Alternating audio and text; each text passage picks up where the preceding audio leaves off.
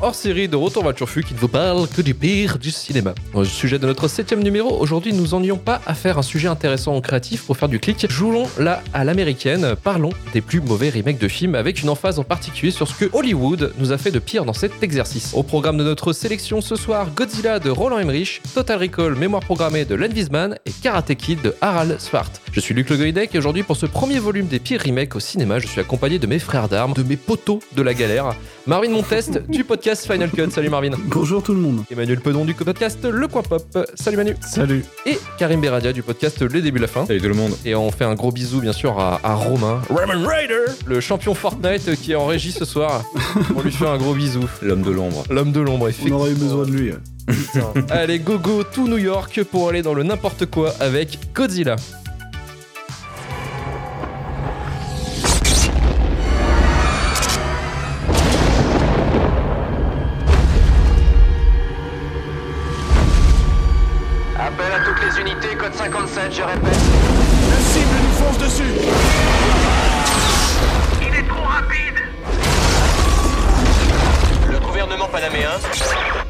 Passagers, morts ou survivants. Ne zappez surtout pas. Pourquoi on ralentit?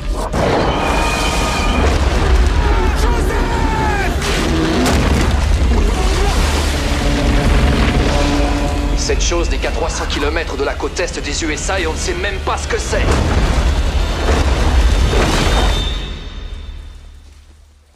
Godzilla, sorti en 98, réalisé par l'allemand Roland Emmerich sur un scénario qu'il a coécrit avec le producteur Dean Devlin. Remake du film de Ishiro Honda, sorti en 54, film culte et important de la culture japonaise qui a propulsé tout un mouvement de films, les kaiju. Godzilla, l'original, se passait aux abords de Tokyo avec un monstre géant issu d'une mutation avec des tests nucléaires américains. Godzilla 98, quant à lui, nous plonge à New York dans ce que l'humanité a connu de pire, les années 90.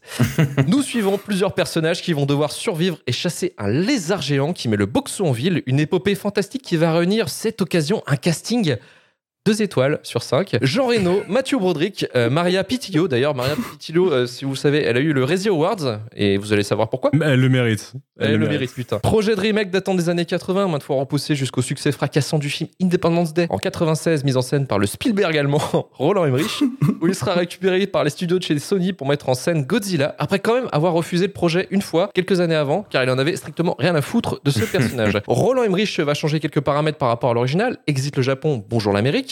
Ne dites plus que Godzilla provient d'une mutation d'un lézard à cause des essais nucléaires américains, mais dites plutôt que c'est la faute à Jacques Chirac et au gouvernement français qui fait mubuse avec la bombe en Polynésie française, et surtout, virez le mec en costume et remplacez-le en profit d'un magnifique Godzilla 128 bits version PS2 qui fait mumuse avec des hélicoptères en point GIF. Marvin, outre ces changements, qu'est-ce qui fait que ce soir ce film se trouve dans notre shitlist? Ah, Qu'est-ce qui fait que vous me mettez dans la sauce directe euh, comme à chaque fois, quoi. Merci, quoi. Non, non, mais c'est marrant, t'as parlé de Dean Devlin euh, en intro et c'est assez Ouais. rigolo parce qu'il y a pas si longtemps que ça, je crois qu'il a, il a donné quelques interviews où finalement le mec a accepté que fait, ouais. il a accepté de considérer que le film était en quelque sorte un peu mauvais, quoi. Et donc il a expliqué un petit peu pourquoi, selon lui, c'était mauvais. Alors déjà, il a écarté tout l'aspect. Oui, c'est vrai qu'on a un petit peu été, été chercher du côté de chez Jurassic Park, tu vois. Un Par peu. exemple, dans, Mais non, un peu. les séquences au- dans les séquences au Madison Square Garden. Mais euh, surtout parce qu'en fait, c'est lui, des deux, euh, le, le passionné de Godzilla. C'est pas spécifiquement Roland Emmerich, a priori. hein. Lui, lui, il a une vraie. lui, il est- c'est un vrai fan de Kaiju Ega, quoi. Et donc, en fait, il dit qu'il a poussé, en fait, euh, Roland Emmerich pour qu'il prenne le projet. Et que donc, il a- ils ont essayé de trouver un terrain d'entente, quelque part, tu vois, de, Mhm. qui puisse un petit peu les contenter tous les deux. Et donc, il fallait qu'ils trouvent euh, des, des points d'ancrage qui pourraient convenir à Roland Emmerich, qui est, euh, en- entre autres, un espèce d'immense fan euh, de, de destruction à grande échelle, quoi. Tu vois, sans- sans- de- donc c'est-à-dire que, bon, bah, du coup, il a fallu un petit peu, un petit peu arrondir les angles. Déjà, on va commencer par ce qui se passe le moins bien, on va pas, on va pas non plus tourner autour du pot. Le problème, c'est peut-être, évidemment, à mon avis, le traitement de la créature, quoi. C'est-à-dire que Godzilla, on a tendance peut-être à le voir maintenant et à le voir avant, hein, comme une espèce de créature déifiée, quoi. Tu vois, c'est une espèce d'entité démoniaque, euh, c'est quasi un dieu, quoi, tu vois. Alors que là, en fait, on a essayé de le rendre un petit peu, un petit peu plus proche de l'humanoïde, j'ai l'impression, en tout cas, en tout cas, de le caractériser comme un animal. Ouais. Euh, c'est-à-dire euh, que c'est un lézard. C'est-à-dire que la- la- l'approche, c'est encore une fois, c'est Devlin qui le dit lui-même, c'est un lézard. C'est-à-dire qu'il est ni bon ni mauvais. Qu'est-ce qui se passait si un animal devenait euh, haut de 30 mètres, quoi? Euh, voilà ce qui se passerait. Il mangerait du poisson euh, en tonnes et puis il mettrait des coups de queue dans des, dans des gratte-ciel sans faire véritablement exprès. Quoi. Donc voilà, et ce qui nous donne peut-être le problème le plus majeur euh, du traitement narratif, bah, c'est que du coup Godzilla, dans toute sa symbolique, elle est un petit peu, elle s'est un petit peu perdue en route, quoi. Parce que qu'est-ce que c'est Godzilla quand même à l'origine? C'est quand même le résultat d'un trauma, euh, d'un trauma national voire continental. Bah c'est l'après-seconde guerre mondiale, c'est le traumatisme de la bombe atomique. Quel est le trauma euh, continental euh, qui mène à la création de Godzilla? C'est les essais de Chirac dans le, dans le Pacifique. Quoi. Mais attends, on culpabilise. C'est déjà ça. Il, Ouais. culpa- il culpabilise quand même pas mal, donc peut-être que le peuple de Manhattan a été extrêmement touché par, euh, par les essais de Chirac dans le Pacifique. Je suis pas vraiment au courant de cette histoire, mais, mais il se peut que ça arrive. J'ai pas, j'ai peut-être pas trop cette culture-là, quoi. Donc voilà, tu vois, en- déjà en termes de symbolique, euh, Godzilla, euh, bon, qu'est-ce que tu veux, quoi. Bah voilà, il a plus cette puissance, quoi. C'est un, c'est un animal, un animal un peu neutre, un peu con par moment quand même. Mmh, très con. Et donc, donc euh, voilà, c'est une des grosses raisons qui font que ça, que ça fonctionne pas très très bien. On a cité déjà des emprunts, hein, Jurassic Park évidemment, que ça soit dans le sound design, hein, euh, que ça soit dans les mouvements. Que ça soit dans les mouvements de Godzilla quand même, et puis évidemment par la superbe idée des bébés Godzilla au Madison Square Garden, ce qui est assez, ce qui est assez fabuleux quoi. Ce plaisir. Tout le monde l'a vu, tout le monde l'a vu. Je me souvenais pas que c'était si long. Ouais, moi C'est un enfer. Ouais, ouais, Ouais, ouais, c'est ouais, très ouais. très long la partie Madison Square Garden. Et ça faisait un peu Alien d'ailleurs aussi, euh, ce truc Madison Square là où, où t'as tous les Godzilla À un qui sont moment, à l'intérieur. les œufs, là, Bien sûr. les œufs font très euh, œufs d'alien géant. Encore un bel emprunt. Ce qui, est, ce qui est super bien aussi dans, dans, dans, dans le problème des Français, c'est que en plus les mecs de faire des essais dans le Pacifique, de créer un lézard géant, ils envoient a priori leurs meilleurs agents sur place. Euh, donc qui sont Jean-Luc, Jean-Philippe et Jean-Christophe. Euh, donc, incarnés Ouais, évidemment. ils s'appellent tous Jean. Ouais, Jean, Jean quelque chose, je schématise, c'est peut-être vraiment ça, j'en sais rien, mais. Si, si, c'est ça. Euh, C'est vraiment ça. Et donc, t'as, t'as, t'as Jean Reno qui est là et qui passe euh, sa vie à essayer de trouver le meilleur café. Voilà, faut qu'il soit torréfié en France, tu vois.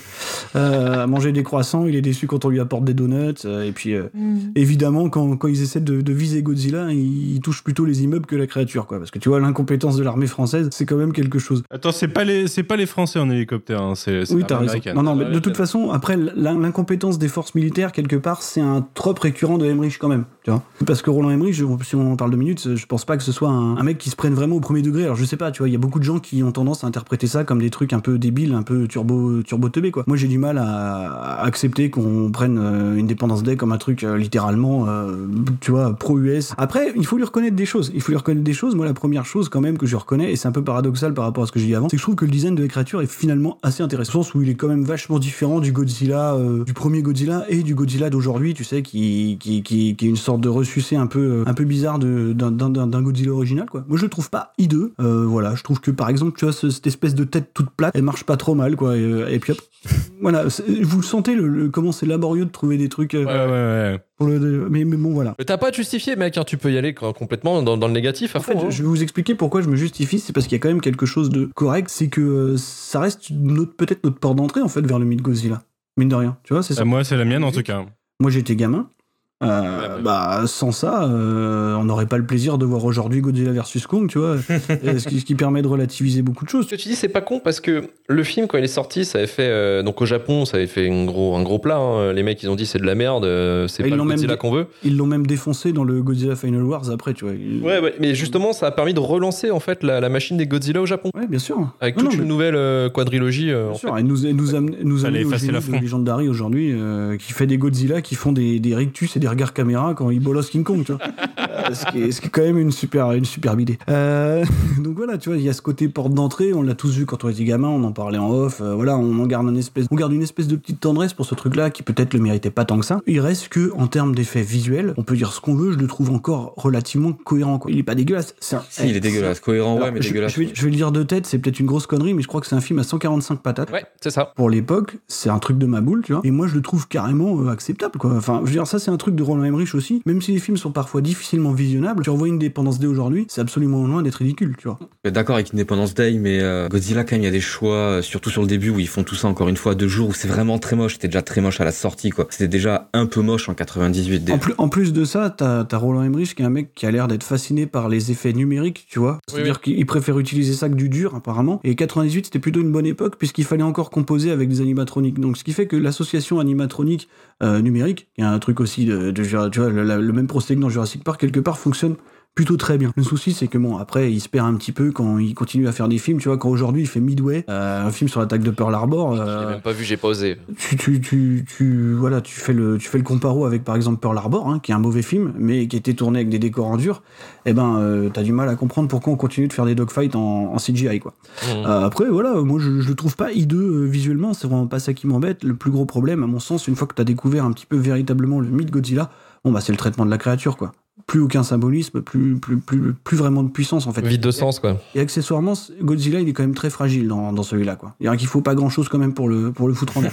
C'est quand même, quand même censé être une espèce de créature euh, ouais, euh, gigantesque, une sorte de dieu ultime, hein, enfin, quelque chose qui dépasse l'entendement, tu vois. Là, non, enfin, clairement, euh, clairement, ça va, quoi. On va lui mettre deux petites roquettes et puis il va Ouais, il va, il va terre, quoi. Voilà. Bon, après, voilà, je, je le revois comme ça pour rigoler, un peu comme un espèce de nanar de luxe, tu vois. J'aime pas trop dire ça, mais c'est un peu ça que je vois là-dedans, quoi. On en a à 145 millions, quand même. hein. Je parle pas de l'interprétation des, des, des pauvres gens qui se retrouvent un peu embarqués là-dedans, tu vois, les, les Ma- Mathieu Broderick et compagnie. Bon, bah, voilà, qu'est-ce que tu, qu'est-ce que tu peux attendre de ce truc Non, mais c'est vrai, je veux dire, c'est Maria Pitillo aussi. pas- Maria Pitillo, voilà. Oh là là, oh là là, Donc, ce euh, truc, c'est un donc scandale, voilà. c'est un Donc scandale. voilà, j'ai déjà beaucoup trop parlé de Godzilla, enfin, je vais vous laisser faire parce que là.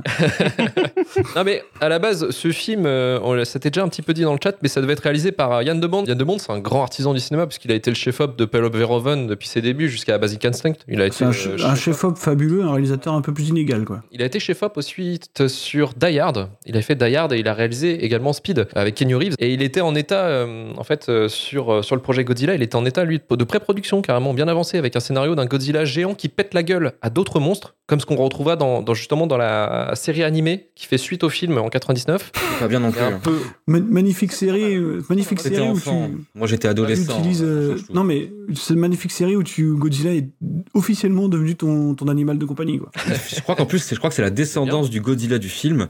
Ouais, c'est l'œuvre de la euh, fin. De Mr. Tatopoulos. C'était dans la même verne graphique que Men in Black. Alors à la limite, ça, oui, bah, c'est le même studio, je crois. c'est pas dégueu, mais regardez, c'était chiant. Et puis Godzilla en pète, euh, ça fait vraiment chier, quoi. Genre, ah Mais là, il mettait il des kamehameha dans la bouche, c'était chiant. Il y avait toutes ces séries là qui étaient pas trop ridicules, tu sais, t'avais la série Men in Black je crois à peu près au même moment et tout. Mais après l'idée de, de, de faire de Godzilla un petit peu ton, ton gars sûr, je peux la comprendre dans le sens où bon il va parvenir défoncer euh, ta maison à chaque épisode parce que ça va être problématique quoi. Ouais, mais cette idée à la con, ça a été récupéré un peu dans les films euh, suivants de Legendary Pictures, hein, notamment Godzilla Roi des monstres, là où il y a euh, la meuf de Stranger Things là qui fait euh, Ah, c'est mon ami Godzilla. Ouais après c'est c'est beaucoup plus compliqué. Horrible. hein. Horrible, horrible. Légende d'Harry, merci, merci beaucoup. Pourquoi ça a foiré Yann de Bont? C'est que le budget était trop élevé. Il voulait, euh, en fait, je crois que les producteurs souhaitaient un budget de 100, 100 millions à peu près. Ce que proposait Yann de Bond, c'était 130 millions. Mais en même temps, c'était normal par rapport au monstre qu'il voulait mettre en, scène. Et lui, euh, Emmerich, il, arrive derrière, donc en chopant le contrat, en promettant de ne pas dépasser les 100 millions, mais finira euh, finalement à, à 145 millions, comme un gros sac. On est d'accord que le problème principal du film n'est pas le dépassement de budget, n'est-ce pas Manu? Non, non, clairement. Et euh, je t'avoue que je savais pas que Yann de Bont euh, devait réaliser à la base, mais déjà, rien on a commencé à y toucher, rien que me dire que c'est Emmerich et que ça sort euh, un an après Independence Day, j'arrive pas à comprendre. Parce que pour moi, le, un des gros problèmes de- du film, c'est que déjà, il vieillit beaucoup plus qu'Independence Day. Ouais. Hein, au niveau des effets, moi, je suis pas d'accord. Ça tient plus trop aujourd'hui. Et, limite, limite, de temps en temps, j'aurais préféré que les, les, les bébés Godzilla à la fin, ce soient des mecs dans des costumes, tu vois. Parce que je trouve tellement ça, Tu dis ça en portant un t-shirt Marvel, franchement c'est dégueulasse. Ouais, Ah, c'était ton On Joker, t'as plus le droit pour la suite. Un peu c'est fini. Euh, Sache que tu l'as peut-être gaspillé un peu trop tôt. Mais Ce film, ce film a aucune ampleur. Godzilla, certes, il est impressionnant pour l'époque, mais euh, déjà, il est loin de ce qu'on a pu voir avant et de ce qu'on a pu voir après. Mais même dans, dans l'intrigue, ils foutent ça à New York et il y a 50 personnes dans New York. Le maire, il est là pour se faire réélire. Il y a vraiment 40 personnes devant lui pour la conférence de presse. Il n'y a pas une voiture qui traverse les rues. Même les bâtiments iconiques qui sont là pour, euh, pour être explosés, tu sens qu'ils ont pas, enfin, tu sens que c'est, c'est des vieux effets dégueulasses ou des maquettes dégueulasses. Ça, ça a pas l'ampleur du tout de ce que ça devrait être. Et ça, euh, déjà, euh, moi, quand je le matais gamin, parce que je l'ai pas dit, mais j'étais très fan de ça quand j'étais euh, ado et je l'avais pas revu, pas revu depuis très très longtemps. Mais à l'époque, j'en étais fan et j'ai pris une grosse claque en le reprenant dans le mauvais sens, quoi. Parce cool. que vraiment, vraiment, c'est beaucoup, beaucoup descendu dans mon estime. Euh, ce que je trouvais cool à l'époque, bah là, je le retrouve pas. J'étais fan de Jurassic Park et tout, mais euh, depuis des films de monstres, on en a eu quelques-uns, quoi. Et il y a loin d'y avoir la, la subtilité de Jurassic Park euh, ou même du Monde Perdu, même si on peut, si on considère que le Monde Perdu c'est pas forcément super subtil. Mais voilà, il y y a pas d'ampleur et je trouve que les effets sont mauvais. Et après, mais ce scénario, c'est n'importe quoi. Alors, comme, le, comme le dit Marvin, il y y a plus de symbolique, mais en dehors du fait qu'il y ait plus de symbolique symbolique. Scientifiquement, euh, humainement, il y a rien qui tient. Ça n'a jamais été le cas chez, euh, chez Emmerich, hein. il a jamais été pointu sur le sur quoi Bah, je sais pas, je sais pas. Moi, Independence Day, je trouve que hum, je, je vais, je vais pas arrêter de euh, parler de ce film parce que j'adore vraiment Independence Day. Mais même dans ces derniers films, enfin ces films des 20 dernières années que j'aime pas trop, même si le scénario est con. Ça se tient carrément mieux dans les personnages, dans, dans l'intrigue et dans les effets spéciaux et même dans l'ampleur. euh, il sait faire de la catastrophe qui a de la gueule. Là, c'est un New York, euh, vraiment c'est tout petit. Tu vois l'île de Manhattan de loin au début, tu te dis mais je sais pas. Ça, je, je sais que c'est un vrai plan là, mais même là j'y crois pas quoi. je, je- avec ta caméra, avec ta caméra, tu veux pas y croire. J'ai essayé de me raccrocher à mes souvenirs et euh, au fur et à mesure du film, il y a rien qui allait. Pour moi, le, la meilleure partie du film, c'est les Français, tu vois, dans les. c'est un, un peu triste parce qu'à la rigueur, ils me font marrer et pour une fois, je suis content de voir des Français parler Oh, ils, français. ils sont drôles, on peut pas leur enlever ça. Ils, sont drôles et limite, ouais, voilà, ils ont un côté second degré de base euh, qui fonctionne bien. Et leur mission, c'est quand même de faire en sorte que Godzilla reste secret. Ça, ça Alors, marche tellement bien. Il est, il est à New York. C'est-à-dire à la fin, quand tu, quand tu voles la cassette, qu'est-ce que t'as bon volé plan. en volant cette cassette en fait? C'est quand pas. même un bon plan. Tu vois, c'est... On veut qu'un monstre de 30 mètres de haut reste secret. C'est... Cette cassette et ce montage qui regarde cette cassette à chaque fois où quand tu vois le, Ouais, le vieux c'est pas le même montage. C'est Oui. pas le même montage à chaque fois, ça change un peu. Oui, euh, on en parlait, on en parlait euh, juste avant en plus, mais oui, ils, ils font euh, en sorte que Godzilla reste secret. Mais on est dans un film où Godzilla est à New York, donc il peut se cacher. Parce qu'il y a des immeubles qui font sa taille, donc euh, perso- personne le personne le voit quoi. Même dans la ville, ils sont quand même safe dans les quartiers autour. Non, il peut aller dans les égouts. Je sais pas, vous avez pas, euh, ne serait-ce qu'un détecteur sismique quelque part, ça devrait pouvoir se reconfigurer rapidement pour savoir où il est. Non, non, Godzilla, euh, New York, c'est bien parce qu'il peut se cacher. Alors que Tokyo, non, jamais. Jamais, ça aurait pas été cohérent de le faire là-bas.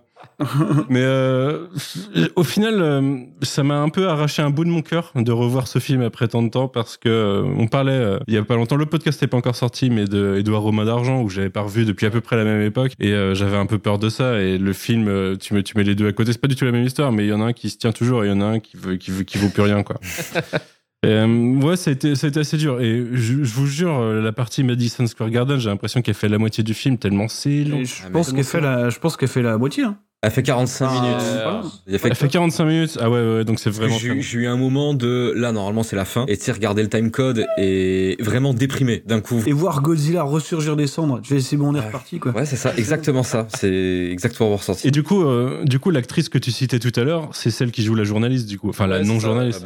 Mais quel enfer ce personnage Quel enfer Déjà l'actrice, je l'ai revue, je me suis, je me souviens pas que c'était sa tête, et je me dis, il y a pas, y a- c'est pas pour rien qu'on l'a jamais revue, quoi. Enfin, je sais pas ce qu'elle a pu faire derrière, mais à part des Personne comédies romantiques de Noël, je sais pas quoi. Oh là, oh, il est sale. Et quel est ce personnage? Le personnage, euh, dé- déjà, il est mal joué, mais en plus, il est mal écrit. C'est une arriviste, rien hein, monsieur. Ben oui, mais oui, c'est ça en fait. Détestable. C'est- C'est c'est un personnage détestable, mais on essaie de te le faire aimer. Mathieu Broderick, il devrait courir, quoi. Il devrait. euh, Échapper à Godzilla, échapper pauvre, à per- Maria. pauvre personnage de, de Mathieu Broderick qui a un, qui a un nom tota- totalement prononçable Oui, oui, c'est que personne n'arrive à prononcer. Ce Nick Tatopoulos. Ils ont réussi à être racistes avec un américain, je trouve ça incroyable. Euh, il, a le même, il a le même nom que le responsable, je Ouais. crois, des effets visuels ou un truc comme ça. c'était un Euh, pote de Emmerich. Ah, donc c'est une sorte d'inside inside joke sur le fait que personne n'arrive à prononcer son nom, j'imagine. Peut-être. euh. Euh, C'était pas obligé. C'était pas obligé. Mais ouais, ouais. Ah, et puis à la fin, est-ce que quelqu'un a compris pourquoi? Il y, a, il y a une explication scientifique de pourquoi Godzilla peut faire des enfants de façon asexuée. Et pourquoi ces 200 œufs, ils sont censés être naître en étant enceintes? À quel moment, euh, à quel moment tu le, tu le sais ça? C'est À les quel moment radiations. tu le Les Français. C'est les Non, mais- radiations. Euh, je, pré- je me permets, on nous cite la réplique Tu m'avais pas dit que c'était top secret. Et oui, ça se tient. C'était juste marqué sur la cachette. Non, La cassette. il, fa- il fallait lui dire quand même. Fallait verbaliser, tu vois. Mais la cassette, c'est marqué top secret. Mais personne ne fait ça. Euh, Secret Origin, quoi, limite. C'est euh, ne pas regarder, c'est ce que vous voulez voir. Faudrait mettre des post-it avec éléments perturbateurs scénaristiques, des trucs comme ça. C'est comme ça, ce serait encore plus clair, tu vois. Après, les gars, je pense que vous êtes, en vous êtes quand même en train de, de, de, de- de parler du scénario d'un film de Roland Emmerich, quoi. Enfin, je veux dire, euh, Ouais, mais on, On là, de quoi. se rendre vivable le film, en fait. on en est là, quoi. Mais on a un concept d'émission quand même à justifier, putain. Ok. Juste pour notifier aussi que Godzilla, donc comme je l'avais un peu, un peu dit au début, c'est quand même un monument de la pop culture au Japon. Et le studio de la Toho, qui a produit le premier film, avait envoyé à la production un manuel de 75 pages de règlement sur ce que doit être et ne pas être Godzilla. Ouais. Donc là, il est arrivé, il a dit dégagez-moi C'est ça. pas assez long, du coup. Notamment les règles suivantes, trois importantes. Godzilla ne mange que des poissons, pas d'humains. Raté. Il ne doit pas être moche. On va dire question de point de vue, Joker. Raté. Il ne doit pas mourir. Ah, Il meurt deux fois. après, symboliquement, il reste à 9. Voilà, c'est. Maintenant, le guide fait 750 pages. Et il est que en images, parce qu'apparemment, les mots, il comprenait pas. Cette scène, de, cette scène de poisson, quand je parle de manque d'ampleur, c'est quoi ce maire qui pète un câble parce qu'il y a 12 camions de poissons? Genre, euh, ok, je vais sur le marché à Talensac le, le samedi matin, je les ai, tu vois, tes, tes 12 camions de poissons. À quel moment c'est c'est compliqué cette histoire? Et ça fait un peu Godzilla resé d'un coup, tu vois. Tu sais, c'est. euh, voilà, tu le mets à côté du Corbusier, le marché à côté à 8 mai, c'est parfait, ça marche. Pour relativiser, est-ce que vous préférez ça ou Godzilla qui part au loin avec King Kong qui lui fait coucou, quoi? Tu vois, je veux dire. euh, ah, Je préfère Godzilla versus King Kong, ah, largement. mais, t'es pas bien, toi. Est-ce que vous vous êtes posé la question, et si vous ne l'êtes pas, je vais avoir votre réaction et votre réflexion directe, de comment Godzilla a pondu tous ses œufs de cette façon dans le Mm. Madison Square Garden? Moi, je- Vous l'avez imaginé en train de... Avec ses petits bras, en essayant de pas marcher sur les autres? Je suis nul en architecture, donc déjà, je peux pas te dire, mais. euh, Il a chié ses œufs et après ils ont construit le Madison Square. Si on a des spécialistes en architecture, peut-être que voilà, mais moi je non. je Et, et peut-être aussi euh, en parentalité Godzilla, euh, voir comment aussi comment ça fonctionne ce bordel parce que c'est quand même com- compliqué. Quoi. Mais ils te l'ont dit, ta gueule, c'est magique, c'est asexueux et c'est tout. Regarde, regardez le. le, le- C'est les on, nuclé- c'est le nucléaire. On nous rappelle la promo autour du clip de Puff Daddy pour le film aussi. euh, ça, Mais ça- tellement, mais ça, c'est un truc. euh, D'ailleurs, très déçu quand t'as quand lancé le film tout à l'heure. Dans ma tête, il y a de la musique qui s'est lancée, mais mais pas en podcast. Ça m'a fortement déçu. C'est accessoirement devenu le générique de Téléfoot. Ce qui, quand même, quelque part, est un aveu de faiblesse, quoi. Il pète plus pour Téléfoot que pour Godzilla. je suis d'accord. Euh, moi, ce que j'en ai pensé de Godzilla, bah, c'est c'est un film que j'aimais pas quand il est sorti. et C'est un film que j'aime toujours pas maintenant. Pourquoi j'ai pas aimé quand il est sorti? Bah, justement à cause du merch. Euh, le merch était fou, mais complètement fou. Ouais, ils avaient mis un- Euh, j'ai euh, j'ai un souvenir euh, d'acheter à l'époque, j'ai acheté PlayStation Magazine euh, parce qu'il y avait un CD, un CD de démo dedans à chaque fois. Ouais, ouais. Et des solus. Ouais, et il y a une époque où t'avais, vu que c'était un support CD, ils mettaient des bandes annonces. Donc j'avais dans un CD que j'ai renté, euh, CD démo, la bande annonce de Godzilla. Et la bande annonce, c'était juste la seule bonne scène du film, la scène du pêcheur. Ok. Et c'était la bande annonce. En gros, ils te mettaient cette scène-là, et après, genre le coming soon, la date, euh, basta. Ils avaient un autre p- p- clip de promo, c'était en fait euh, Godzilla qui traverse avec son pied un. Je crois que c'était le Madison, Madison Square, un truc comme ça. Peut-être, Euh, ouais, Ça leur a coûté promo. 600 000 euros, enfin 600 000 dollars et ils l'ont jamais mis foutu dans le film après. Bah, le pire, c'est que ça se voit qu'ils. Hmm. Ah non, ils l'ont jamais mis dans le film, parce que je revois la première patoune du film. C'est audacieux d'avoir mis celle-là, parce que Ouais, voilà. elle n'est plus dégueulasse. Size doesn't matter, ouais, does matter. C'est size does matter. C'était bien dans les années 80. Euh, donc c'est un film que j'étais un peu, j'étais un peu hypé pour le voir. Je l'ai pas aimé gamin euh, et je m'étais dit bah tiens pour la chronique s'il faut, je vais peut-être démystifier un peu, tu vois, en recherchant un petit peu des choses sur le réel, ainsi de suite. Mais pas du tout. C'est toujours euh, pas bien en fait parce que le film c'est juste un, c'est juste Emmerich qui essaye de prendre son, enfin d'assumer son espèce de surnom qu'il avait quand il était jeune de petit Spielberg et ça et il reprend tout. Je comprends pas. Il reprend tout, il reprend Jurassic Park, même la meuf relou, la blonde. euh, Il y a un moment, quand tu la vois dans la foule, on dirait la liste de Schindler. C'est la seule qui est en rouge. Non, mais je te jure, c'est vrai. Regarde ça, c'est tout le monde est T'avais pas le droit. Et je trouve que ça. Ça vaut la réplique à la 2, ça. Et donc le film, il est tout le temps comme ça, donc c'est naze. Euh, Il y a des moments qui sont un peu marrants, mais parce que parce que tu sors du film, les Français en mode septième compagnie, c'est marrant parce que c'est voulu comme ça. J'adore Mathieu Broderick pour une raison inconnue et donc euh, ça se voit qu'il sait pas ce qu'il fout là, donc c'est. Ah, parce que, parce que Ferris Bueller, c'est ça? Sûrement. Très sûrement. Donc ensuite, il y a, y a rien, même des trucs qui m'ont gavé, tu vois. Je veux dire, il y a les trucs propres, euh, le placement de produits beaucoup trop visible, sais, qui est pas malin. Il y a aussi les deux, les deux musiques qui sont extra diégétiques, hein, celle de Puff Daddy et celle de Jamiroquai, qui sont Oui. diégétiquement dans le truc. Quand t'as vécu la promo en même temps, c'est, c'est un peu relou. C'est dur, je pense. Ouais. Et euh, la technique, moi, pour moi, vraiment, elle est. Il y a des moments, elle passe en fait. Il y a des moments vraiment, elle passe. Il y a des attaques de Godzilla de nuit. Euh... T'as des alternances des fois avec du dur, avec les animatroniques qui sont cool, mais c'est très mal, euh, très mal équilibré. Des fois, franchement, il y a des marionnettes, ils auraient dû l'utiliser vachement plus souvent. Je comprends pas pourquoi ils ont pas utilisé plus souvent. Et surtout, le film fait euh, 1000 heures. Parce que t'as euh, quatre fois le même truc, quatre fois Godzilla qui se fait trappe avec du poisson et qui se fait courir après. Donc euh, t'as la séance hélicoptère, t'as la T'as toujours les, les fameuses tu sais, euh, réactions euh, du maire, réactions des militaires, réactions de Jean Reno là, avec ses gens à l'autre côté. là. C'est c'est vraiment Il y a- insupportable. Il y a Chaque Doug séquence Savant, qui est extraordinaire. Doug Savant, que je connais principalement pour Desperate Housewives, qui a aussi joué dans Melrose Oui. Place, je crois. qui. Ah, vous avez des grosses refs, hein T'as vu, mec Ah, Attention, Eve, attends, mec, meilleure série de tous les temps, mieux que De tout. ouf. 24 saison 3, sinon. Oui, c'est vrai. Ok. Et euh, qui est extraordinaire dedans. En général, O'Neill, Euh, ça me fait délirer. En plus, je sais pas si c'est une référence à Stargate, je sais pas, je, je sais pas, mais c'est génial. Euh, il est formidable. Mais en fait, le film est, un peu amusant. Je suis assez d'accord avec Marvin quand il disait que c'est euh, nanar à gros budget. Ça a pas de sens, mais c'est un peu ça. Par contre, fondamentalement, c'est punitif. Vraiment, c'est c'est punitif le film. En vrai, tu retires la moitié, tu cut à 1h30, tu fais un film de Roland Emmerich, ça va. Je veux dire, il a essayé des trucs, ça va. Son discours sur le nucléaire, c'est un discours d'européen. Bon, on va dire que je sais pas. Donc voilà, c'est un film qui est juste trop long, qui aurait pu être pas si mal. Un peu comme les deux autres films qu'on va voir, en fait. Il aurait pu être pas dégueulasse. C'est c'est l'histoire de la vie de, de ce podcast avec ces films. Vas-y, Marvin, t'avais un truc à dire, non? Ah non, non, je voyais juste Martin qui, qui nous rappelait que dans la liste de Schindler, il y a un SS qui est doublé par Homer Simpson. GG. Et c'est tout. Yes, ça c'est du choix de carrière. Allez, on va passer à notre deuxième film, Total Recall. Tu dirais que t'es satisfaite de ce que la vie t'a donné? Je sais que c'est pas franchement ce dont on rêvait au départ, mais qui peut se vanter d'avoir eu tout ce qu'il voulait Qu'est-ce que tu sais de cette société, Ricole Ces gens, faut les fuir. Joue pas avec ton cerveau, mec. T'as l'air de chercher quelque chose. Est-ce que ce serait ça? Une troisième main t'aurait été utile ce soir? Je cherche Ricole. N'oubliez pas de vous amuser. Dites-nous votre fantasme. Nous, on vous donne le souvenir. Quoi? Qu'est-ce qui se passe? Une erreur Je suis un mec lambda, moi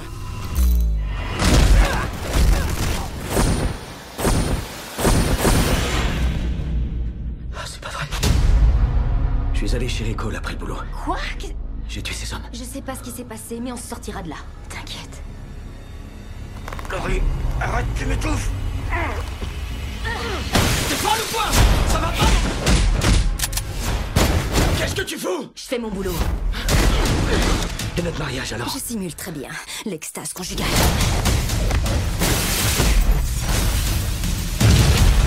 Tu vas trouver ça difficile à croire.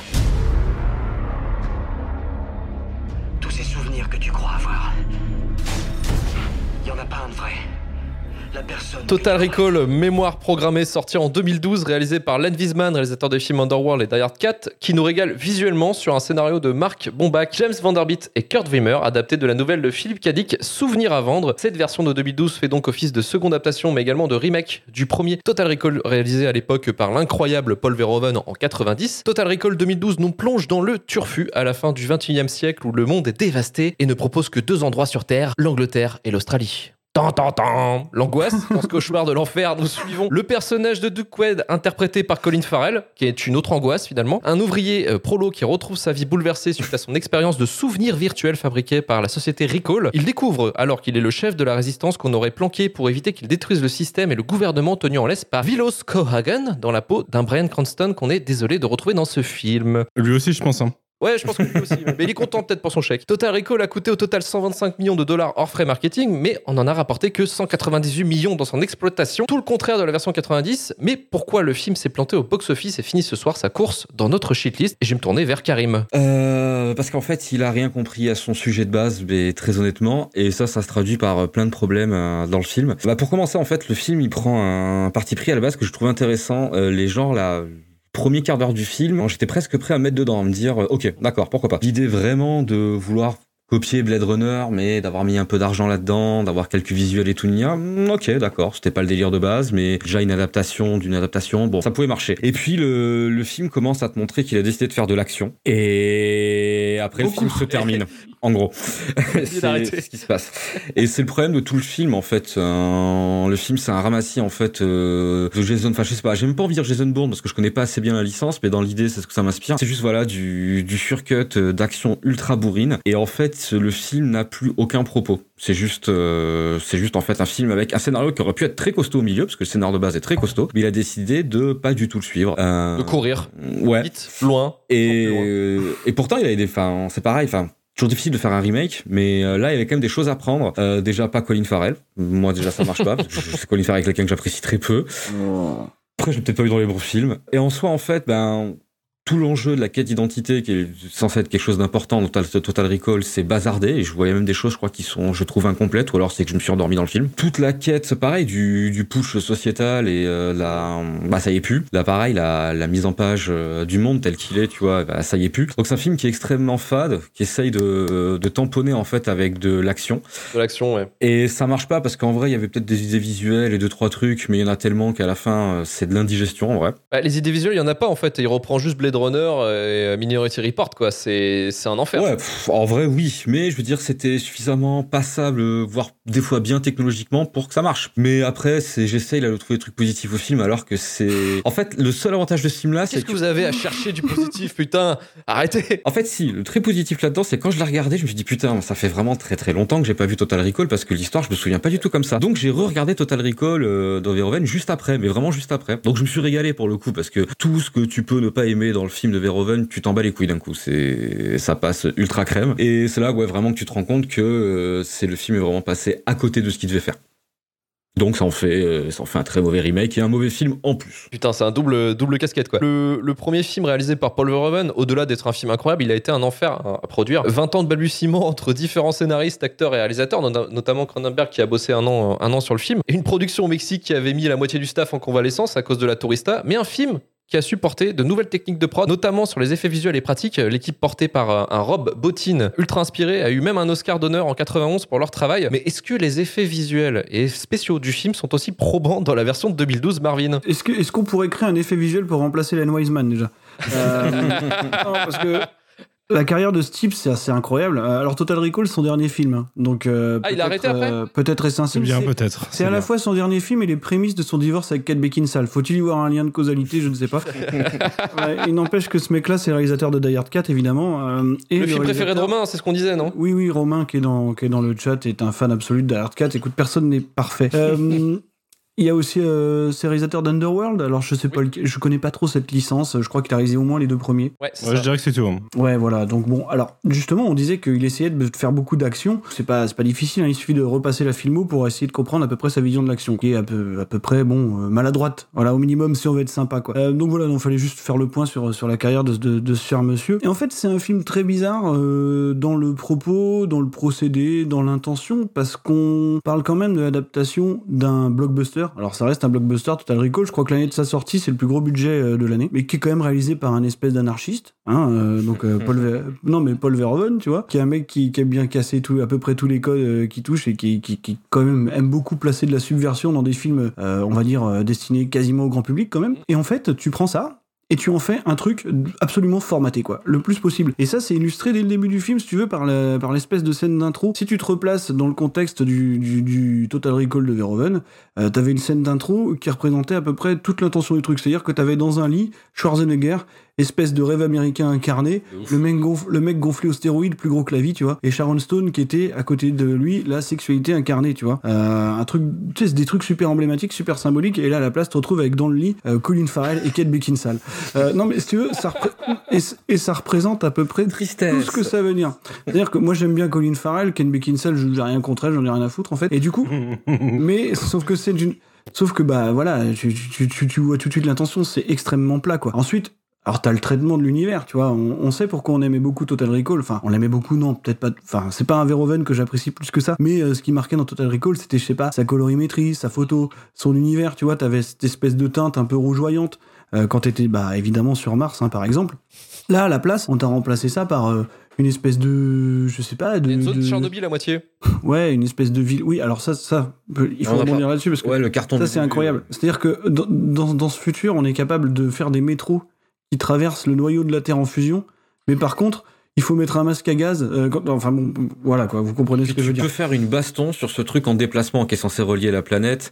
Tu vois, je veux dire, c'est tout le, la fin du film où ils se battent dessus, ça n'a pas de sens. Non, non, physiquement, c'est c'est compliqué. Le niveau de la. En fait, c'est c'est un choix de photo qui est assez terrible, hein, de toute façon. En même temps, c'est un film qui est bien de son époque. Alors, je me rappelle plus exactement la temporalité de ce truc-là. 2012. 2012, ouais, tu vois. Donc, euh, c'est véritablement le, le film d'action euh, de studio du début des années 2010, quoi. Qui, en plus, encore une fois, est basé sur l'adaptation d'un truc qui, euh, qui est quand même euh, assez reconnu pour ses effets visuels en dur, encore une fois. Faut voir les rajouts numériques de Total Recall euh, mémoire programmée, hein, tel qu'on l'appelle, quoi. C'est quand même assez terrible. Les scènes d'action, tu sais, filmées un peu en accéléré avec des travelling circulaires, là, ouais, auxquels les fait, quoi. Ah oui, euh, formidable. qui se veut plan séquence à moitié aussi là. Ouais, ouais, tu sais, les scènes où il commence à finalement à devenir un peu un agent, un agent secret, quoi. Et en fait, vraiment, le, le truc, c'est que c'est absolument rebutant dans son esthétique, quoi. Tu vois, il y a quelque chose de presque attirant dans, dans le Total Recall de Verhoeven. Dans l'espèce de ville, Vénusville et tout, là, bah, qui a été d'ailleurs complètement effacé dans celui-là, parce qu'on s'en fout. Et là, du coup, au fait, tout est absolument dégueulasse, tout est gris, tout est morne. Même l'agence Recall. T'as envie d'y aller, franchement, à l'agence Recall Nope. Non, t'as pas envie d'y aller. Tu vois, tu, tu vois le truc là? Enfin, t'y vas. Tu, moi, je, moi, honnêtement, je préfère aller, je préfère aller euh, me faire faire une coloscopie sans anesthésie, quoi. non, parce que là, c'est, enfin, c'est, non, non, vraiment, c'est, c'est terrible. C'est un truc qui te fait des pubs. Ouais. Genre euh, les plus grosses pubs qu'il y a dans la ville, quoi. Et c'est euh, genre dans le coupe-gorge euh, de Chinatown. euh, T'as pas envie d'y aller du tout. Tu, tu te dis que tu vas choper une infection avec des souvenirs, quoi. C'est comme dans Cyberpunk le jeu, ça. Alors que c'est un truc, tu sais, qui est censé quand même être réservé aux gens qui ont un petit peu les moyens, quand même, tu vois, pour aller, pour aller vivre ce genre d'expérience. Mais non, faut que t'ailles au fin fond de la, de la Yougoslavie là, pour. Enfin, c'est, c'est assez terrible. C'est un film extraordinairement, euh, pff, extraordinairement formaté, quoi. Mm. Et c'est surtout ça le problème, tu vois. Et, et en plus, c'est un film qui est évidemment rendu détestable par l'attitude de Len Wiseman, quand même, hein, parce qu'on en parlait un peu avant en off. Mais une fois que le film a été terminé, il a quand même été dit reparti en interview qu'il était persuadé que son film était meilleur que celui de Verhoeven. Qu'est-ce que tu veux que je te dise? Qu'est-ce que tu, qu'est-ce que tu veux que je te dise, Len? Tu feras plus jamais de film de ta vie, quoi. Euh, donc, euh, donc voilà. Je, en fait, j'ai rien à dire sur ce truc. C'est, c'était, une souffrance de, de tous les instants, quoi. En fait, t'essayes de compenser un petit peu ton manque de, ton manque d'ambition euh, visuelle par le fait de mettre de l'action tout le temps. C'est le film de la course poursuite. et ça, c'est absolument terrible. C'est rinçant. En fait, t'es épuisé à la fin de Total Recall. T'en peux plus. fait. Fait. T'en peux, plus une seule seconde, quoi. C'est, c'est terrifiant. Je, j'ai vraiment. Enfin, je vais pas aimé à l'origine, hein, donc. Euh, j'ai revu, pour vous, tout vous dire, j'ai revu en accéléré. Vraiment, j'ai revu en accéléré. Euh, T'as dû rien voir parce que c'est tout le temps en accéléré. ouais, ouais, non, non, mais vraiment, je, je, je- je- voilà, terrible. Putain, une super expériences. Justement, t'entends parler un petit peu là, du comportement de Live Weisman. C'est euh, Verhoeven, dont deux de ses films, en plus, dans la même période, il y a deux de ses films qui sont passés par la case remake. Il y a eu Total Recall. Il y a Robocop. Et Robocop, ouais, en C'est 2014. Il a toujours eu les couilles à l'envers concernant ces deux films. Euh, lors de la sortie du plantage de Total Recall 2012, il a été plus que ravi et ajouté au journal The Hollywood Reporter Voir ce film ne pas marcher a été drôle. Ils ont tous été trop arrogants en interview. Polo est toujours marrant en interview. donc. Polo, Polo, il est incroyable. Farrell et les producteurs se sont moqués de mon film. Ils ont dit qu'il était kitsch, mais c'est pour ça que mon film a fonctionné et pas le leur. Un gros wad. C'est marrant aussi que tu parles de Robocop parce que c'est exactement le même principe en fait. Tu vois, C'est la prendre, c'est euh, prendre ce euh, truc-là qui est, qui est totalement subversif et pour en faire quelque chose de complètement formaté dans l'air du temps. Enfin, ça n'a, pas de raison d'exister. Si. Mais je, je me posais cette question, c'est justement, c'est quel est l'intérêt? Enfin, je sais que l'intérêt de refaire un remake à chaque fois, c'est de faire de l'argent euh, sans, sans trop de problème. C'est Il souvent y a, ça. il y a des choses qui, il y a des choses qui peuvent, euh, Mm. il des choses qui peuvent se comprendre. Tu vois, on sait que l'ambition de Wiseman sur Total Recall, c'était euh, de faire un truc qui, selon lui, était beaucoup plus proche de, euh, de l'idée de Philippe Kelly. Quoi. Bon, je pense qu'il s'est trompé. J'allais dire exactement la même chose que ce que Fabien a mis en commentaire, c'est-à-dire euh, vivement le remake de Starship Troopers, quoi. Euh, Ah ouais, bon, tristesse. même, Ouais. même si là, c'est, je pense, un peu trop dur de s'y attaquer euh, vu le propos originel, quoi, mais pour l'instant. Mais, euh, mais un remake de Starship Troopers au premier degré, on n'est peut-être pas à l'abri non plus, quoi. Bah, euh, le premier, oui, je sais que le livre au premier degré de Starship Troopers, c'était euh, un film très, euh, très fasciste en fait, hein, finalement. euh, Bien sûr, bien sûr. Verhoeven a complètement, avec son scénariste Ed Neuer, a, a retourné un petit peu le truc. Plus que retourner, ouais. Plus retourné, ils ont- ils sont comment, carrément foutus de la gueule du truc. Mais Hum, hum. Et là, c'est vrai que je me dis, putain, mais quel est l'intérêt? T'es un réalisateur ou un producteur, tu te dis, putain, je vais sortir, un- je vais essayer de refaire un film en partant de, de cette base-là, en fait, de prendre des trucs de Verhoeven, le faire au premier degré et on va s'en sortir. Je pense que c'est c'est un peu casse-gueule comme, comme méthode et je, on le voit très bien. Il y en a eu deux qui ont été faits, deux qui ont été ratés. Oh, On peut arrêter là, quoi. Je pense qu'on peut arrêter Mhm. le massacre et euh, rester peinard, quoi. Ouais, ouais, je pense. Et encore, moi, je sauverais largement plus le remake de Robocop que, que le remake de Total. Ah oui, oui, je pense. Il y a Ouais, beaucoup ouais. plus de choses à sauver. Hum, hum. À la rigueur, il, il attaque, euh, il attaque des choses plus, euh, enfin différentes, mais il, il y a quelques trucs qu'il fait bien quoi. Là, Total Recall, bah, Bah, tu voulais me lancer, donc je suis parti. ouais, vas-y. T'as jamais pas besoin de te lancer, t'es automatique. là, c'est bon. Allez. Non, mais euh, alors, oui, il faut. Moi, je suis un, je suis un grand fan du Total Recall de base. Euh, c'est un peu compliqué de parler de remake de toute façon de base, puisque c'est plutôt une, une nouvelle tentative d'adaptation d'une nouvelle et que le Verhoeven déjà euh, twistait euh, l'histoire de base pour en faire quelque chose. En même temps, je sais pas si vous avez une maîtrise de l'histoire de base, mais euh, un peu plus compliqué à raconter en film. En tout, en tout cas, c'est vraiment fait pour être une nouvelle. Mais comme beaucoup de Philippe Cadic qui ont été ouais. du coup en, en partie twistés, transformés ou aseptisés pour le cinéma, souvent ça donne quelque chose de correct. Des fois, ça donne ça donne ça quoi. Le problème, c'est bah ça a été dit, c'est que déjà déjà Total Recall, à la rigueur le premier, tu maîtrises pas ce que c'est, bah t'as as des surprises. Là, ça s'appelle Total Recall mémoire programmée et t'as vu le premier. tu sais que tu tu sais qu'il y a un concept. tu sais qu'il y a un concept qui- autour duquel ça va tourner et en plus dès les cinq premières minutes on te le, on te le bourre quoi, Ouais. on te le bourre tr- très bien. Et du coup à partir du moment où, où le spectateur connaît le concept, bah il faut essayer de créer quelque chose à côté, quelque chose qui est soit intéressant à voir, soit euh, qui va amener de la subtilité ou des nouvelles couches ou autre chose à l'histoire. Là le problème c'est que bah dans les euh, dans le dans les premières secondes du flash info qui t'explique la situation politico-terroriste, tu vois Ethan Hawke, tu dis ah c'est lui, le personnage c'est lui et euh, maintenant va falloir en faire quelque chose de bien.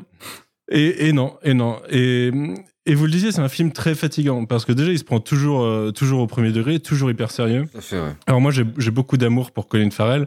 Euh, Putain, va falloir m'expliquer ça, tiens. Non, mais Ah, moi je- aussi, hein, je- moi je aussi. trouve que c'est- Je trouve que c'est un, bon acteur, Colin Farrell, franchement. Bien sûr. Putain. Il, il se tape régulièrement des croûtes, mais c'est un bon acteur. Et Mhm. il, a des, il a des rôles qui sont intéressants. Moi, par exemple, pour parler d'un autre Kadik, euh, son rôle dans Minority Report, j'adore. Ah, Bien sûr. J'adore. Le mec se fait twister. Il a un super rôle au début. On te présente comme le méchant.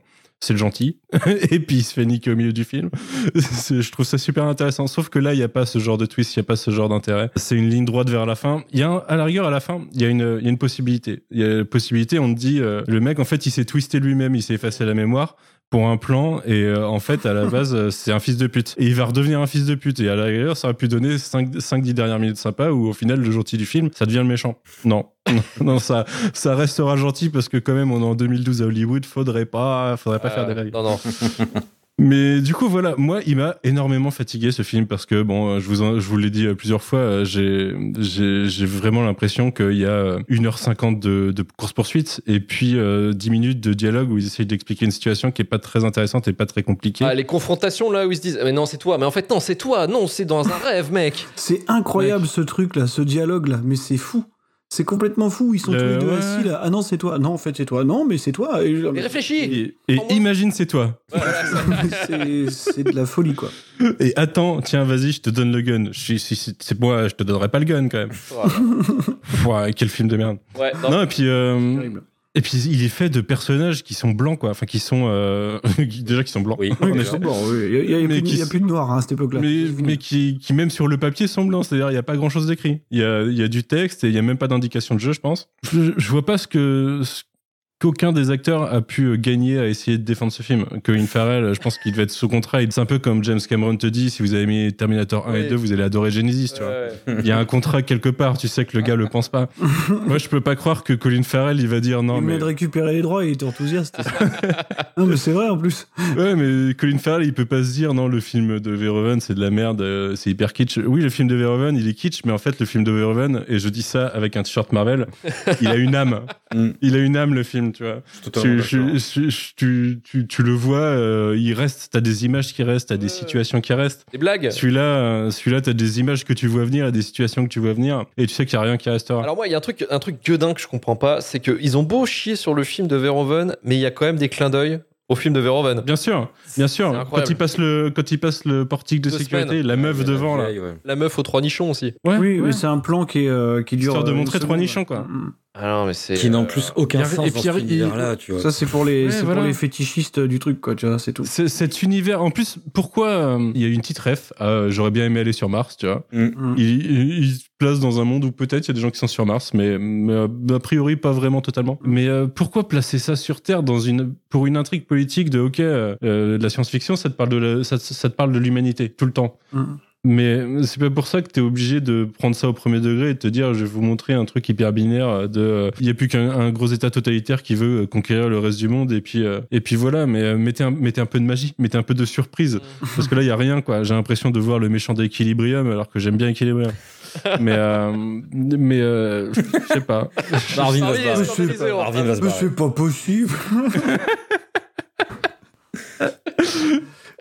non mais t'as pas l'impression en regardant ce film de voir Equilibrium justement dans, un, dans une espèce de dystopie euh, dystopie Hollywood à, C'est aussi bien, à, quoi. à 7 dollars non je sais pas Euh, Ok, on va arrêter, on va arrêter la baston par rapport à ça. Euh, Bon, euh, Manu, on est désolé hein, pour toi de, de- que tu aimes Equilibrium, mais c'est pas grave. on t'aime quand même, Manu. Tu restes dans notre cœur et tu restes avec nous parce qu'on on va, on va continuer avec un, un- un film assez incroyable. Allez, c'est parti pour Karate Kid.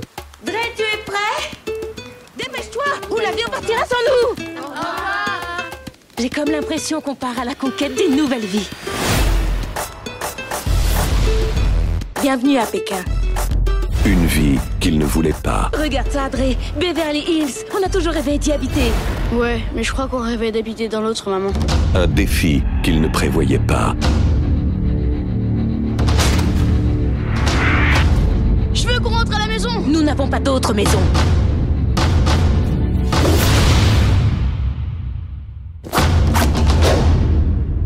La seule façon de les arrêter, c'est de les affronter. Je te donnerai des cours. Classe. Un maître auquel il ne s'attendait pas. Tu accroches ta veste. Tu la décroches. Tu l'enfiles. Tu l'enlèves. Je viens de le faire. Tu l'enlèves.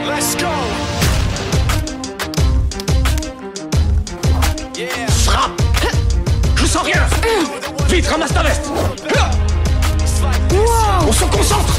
En 2010, Euh,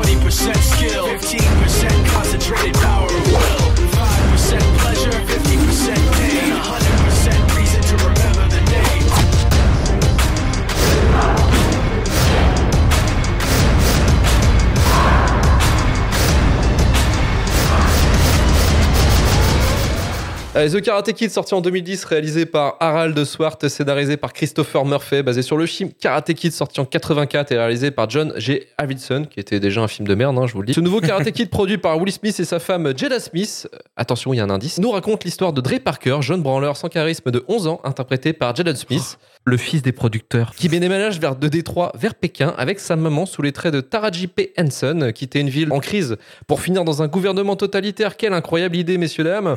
Ray Parker se retrouve dans un environnement hostile qui lui est inconnu. Il va devoir affronter ses obstacles, mais il sera épaulé par Monsieur Han, interprété par un Jackie Chan flambant neuf. Alors Dre va apprendre alors le kung fu, alors que le film s'appelle Karate Kid, mais c'est pas grave, pour casser les gueules aux méchants et choper la meuf. Mais va-t-il récupérer un peu de charisme? Grande question. Et c'est Karim qui va nous y répondre. Pour le charisme, je sais pas. Euh, en vrai, moi, j'ai pas trouvé.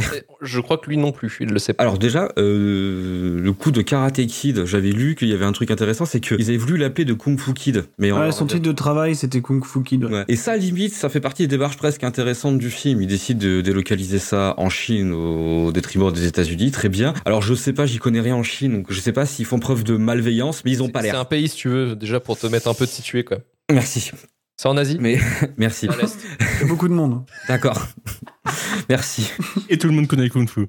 Merci. Même le mec de la maintenance. Par contre, j'aime bien l'idée que tout le monde connaît le kung fu parce que le film t'apprend vraiment ça. En vrai, je veux dire, c'est les bullies là-bas, ils sont quand même vénères. En fait, le film, il a, il a vraiment un seul gros problème. En fait, c'est que je pense qu'ils avaient une idée pour faire un truc qui était pas dégueu sur un projet qui était bon somme pas ouf, mais avec un peu d'argent et une idée d'aller quelque part où ça allait bien et des gens avec qui travailler, mais que le producteur avait un fils à caler. Et ça fout en fait euh, un peu le bordel dans tout le film. Le film, j'aurais pu le sauver si euh, même Jaden Smith avait 15 ans. Je te jure, ça me sauvait le film. Ça s'appelle After Earth après, hein, si tu veux. Ouais, non, mais si tu veux, dans le sens qu'il y a un truc qui va pas, c'est. J'aime pas Karate Kid à la base, mais il y a quand même une idée, c'est même des ados prépubères, mais ça reste des ados, voilà, ce que tu dis. À moi, des gamins de 12 ans qui se fight jusqu'à la mort, comme ça, ça marche pas. C'est, je veux dire, je suis prêt à encaisser tous les clichés, parce que ça part d'un cliché. Je suis prêt à encaisser un Karate Kid avec des belles images, y a pas de souci. Mais juste au moins, crée-moi du faux en jeu. Si tu me le filmes bien avec un peu de musique, ça peut me hyper. Il y a Jackie Chan, euh, moi, ça me va. Je trouve qu'il fait des efforts à faire des trucs cool. Partiellement, il est pas vraiment mis à l'avant, c'est dommage, mais bon, il a fait d'autres choses. Le film aurait pu être sauvé si simplement tu me racontais euh, un peu plus sur Karate Kid et que tu faisais pas un film formaté pour ce gamin qui, lui, je lui en veux pas en vrai, parce qu'il fait des efforts, ça se voit. Il imite très bien son père. Ça fait mini- trois mois de. Ouais, de préparation. ouais. Ouais. C'est un mini mois de son papa. Il a- tu peux t'amuser à aller voir euh, sur internet, il a les mêmes répliques, les mêmes tronches. Et même les, ouais, Même les mimiques. mimiques sont ouf, ouais. Ça se sent, c'est que sur le plateau, c'est en mode, ouais, fais comme ça, ouais, d'accord, papa. Donc c'est mignon, tu vois.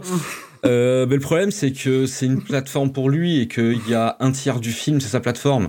Euh, tu le vois faire des trucs et tout le monde s'en fout, en vrai, je veux dire, c'est. Pas d'ampleur, ouais. Bah, Karate Kid, c'est pas fait pour avoir de l'ampleur, les gars. Oui, oui. Non, Ok, voilà, je pense ok, que ok, faut, pas surestimer cette chose-là. Ok, d'accord. Ok, d'accord. Mais juste, au moins, pas 2h20. Encore une fois, comme pour Godzilla, tu retirais 30 minutes de film, c'était vachement bien. Je veux dire, pas vachement bien, c'est tolérable. Vois, c'était en mode produit de consommation, ça passe, euh, il y a un peu trop d'argent, mais bon, ils avaient des jolies caméras et ils ont apparemment insulté personne, ça va. Mais c'est un peu difficile à encaisser. Par contre, je suis curieux parce que j'ai appris qu'il y avait une autre version qui avait été remontée pour la Chine. J'aimerais bien voir en fait la version chinoise pour voir ce que les Chinoises n'ont pas accepté par rapport au film. Pour, y a- y y pour te répondre, il y a quasiment rien. C'est une version chinoise qui est montée un peu différemment dans l'ordre des scènes et il y a le baiser entre les deux gamins qui est coupé. Voilà. C'est J'adore ce moment aussi du film, euh, vraiment, tu vois, très très caricatural, mais qui doit peut-être être vrai, tu vois, tu sais, de tu ne seras pas l'ami de ma fille. Pourquoi? Parce que, euh, je sais pas, t'es là, t'es noir, t'es étranger, on t'aime pas, euh, voilà, tu vois. c'est- Casse-toi. Tac. Voilà. Mais le film s'est sauvé quand même par euh, deux trois moments hypables euh, avec, avec des cartes postales, de belles cartes postales. Voilà, je veux dire, c'est. C'est vrai. Voilà. Et des endroits que mine de rien, t'as rarement euh, l'occasion de voir filmer. Ouais, c'est clair. C'était interdit, par exemple. ouais, ouais. Ça, tu vois, par exemple, c'est une petite prouesse du film qu'on lui doit, tu vois. Mais après, voilà, si je l'ai refait pour l'émission, je l'en ferai plus. Plus jamais. Voilà. Casse-toi. ouais. Je veux plus rien voir. C'était suffisant, vraiment suffisant. Euh, moi, j'ai découvert un truc parce que bon, euh, le film, il y a rien à dire. hein, concrètement, c'est vraiment un film plat euh, produit pour par les parents Smith pour le, le gamin Smith. Mais dans ma recherche, moi personnellement, euh, quand j'ai regardé Karate Kid l'original, je suis tombé sur un truc moi qui m'a surpris. Et ben, c'est Cobra Kai, la suite. Et du coup, je vous conseille plutôt la série. Cobra pas commencé, a priori, c'est pas mal. Ah, C'est défonce, Mhm. c'est incroyable. Moi, j'adore. Je, je déteste hein, le truc nostalgique, tout ça, années 80. J'en ai rien à est-ce que c'est bien parce Allez, que ça y est, allez, ça y est, ça y est. C'était Ouais, mieux avant le podcast, là, c'est parti. Non, non, justement, au contraire, Ouais. c'est mieux maintenant le podcast, mec. Mais est-ce que c'est bien parce que c'est kitsch, donc euh, léger et tu le Non. prends vraiment au second degré, ou c'est bien parce que genre ils font des efforts, je sais pas. euh, Ils font des efforts sur, euh, sur, euh, sur l'écriture de personnages. En fait, euh, ils ont dit on va, prendre les mêmes, on va prendre les mêmes personnages, on va mettre de la profondeur sur, les, euh, sur le personnage, quoi, sur le développement du personnage et tout. Quoi. Donc c'est c'est assez incroyable. Moi, j'ai été surpris. J'ai été piqué la première saison. J'ai tout maté dans une journée. J'ai été euh, direct. Donc euh, non, non, c'est c'est un plaisir. C'est c'est vraiment un kiff. Donc euh, je le conseille. Voilà. Et maintenant, on va passer à Manu. Vas-y, défends ton film, la Karate Kid, là. Et, euh, Il voulait passer en dernier on va pouvoir se barrer. Non, non, il a dit au milieu. Ah, d'accord. Non, j'ai dit en dernier, mais il- vraiment, il veut pas entendre. Ouais, non, mais je il crois qu'il veut pas t'écouter ce soir. Non, c'est pas grave, c'est pas. Mais on le connaît, c'est le chef, il est pas là pour écouter, il est là pour dire.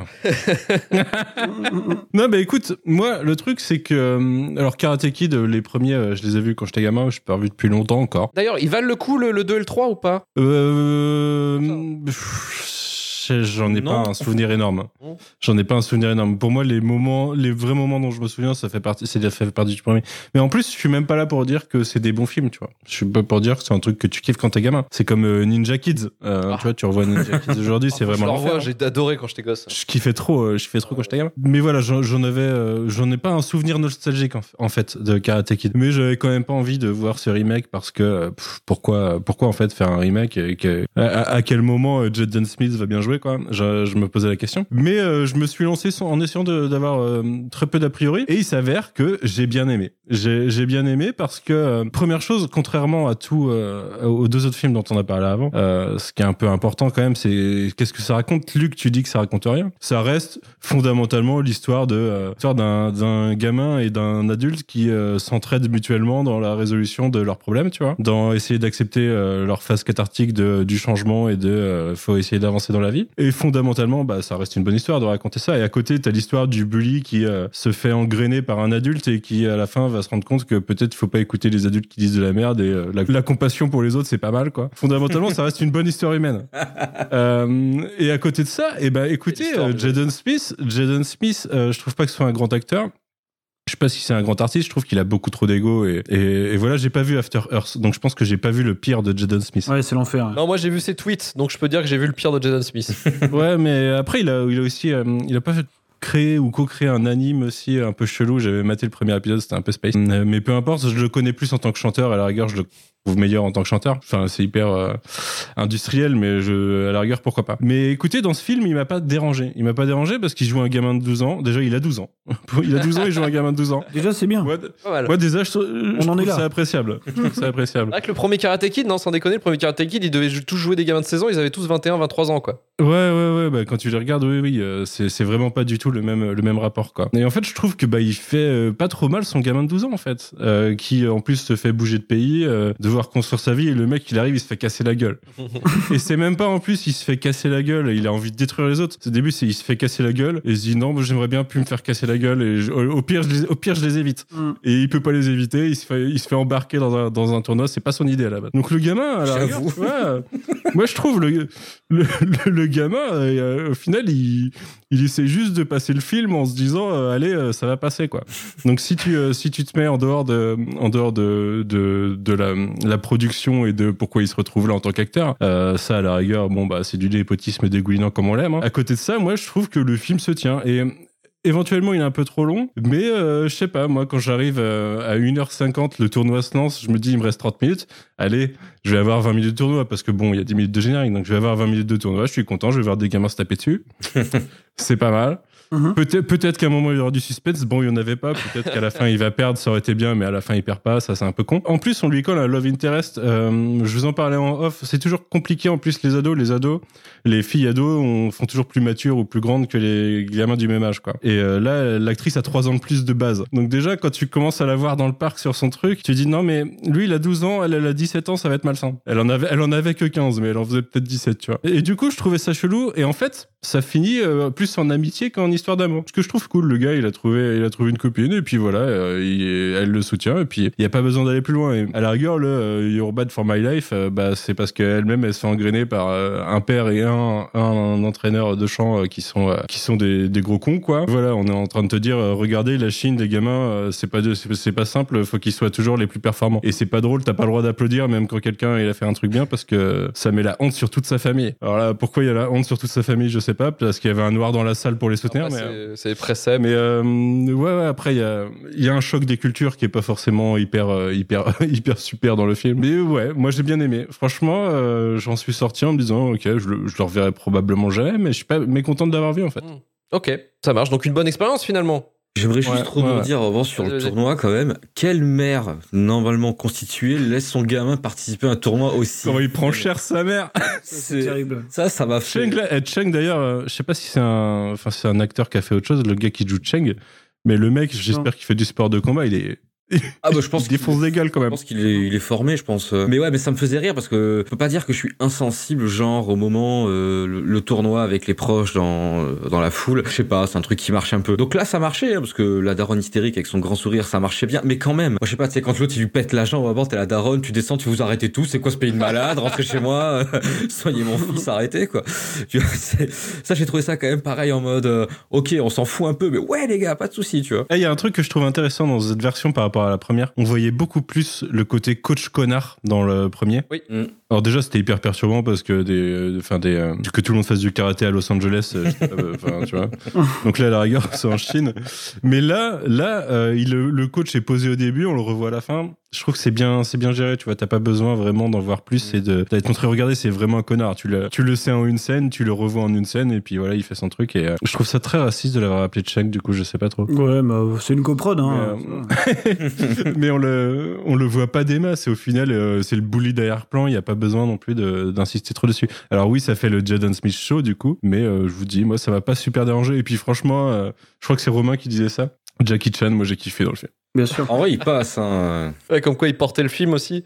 Ouais, je suis pas sûr. hein. Je, je, je vraiment en retrait, moi, Jackie Chan. hein. Il est vraiment là pour mettre en valeur Jack, euh, Jaden Smith. Et après, il fait juste euh, le chef de la maintenance alcoolique, quoi. Euh, pour moi, Après, il a une tentative de, de, de, de lore, de background qui est, qui est pas inintéressante. Et en Oui. plus, il- ça tombe pas non plus dans l'ultra mièvrerie parce que ça fait une scène qui devient que malaisante sur les dix dernières secondes. Voilà, quand ils se mettent à chialer tous les deux. Enfin, avant qu'ils sortent de la voiture. Mais après, c'est, Bah, je trouve juste qu'il est sous-exploité. Ça m'emmerde toujours de voir Jackie Chan Il est mal filmé, surtout il y a des moments où il se bat, justement, quand il fout une branlée aux gamins et euh, tous ceux qui l'emmerdent, justement, Jaden. Mais c'est parce que c'est le moment où il doit se défendre contre des gamins sans les taper. Et du coup, il les tape avec eux-mêmes. Oui, mais c'est ça qui est. Mais non, mais c'est cool. Non, mais ça, y a pas de problème. Mais c'est juste qu'en fait, la façon dont c'est filmé ou c'est cuté, c'est c'est nawak. Il ne met pas en valeur le, le travail de Jackie Chan.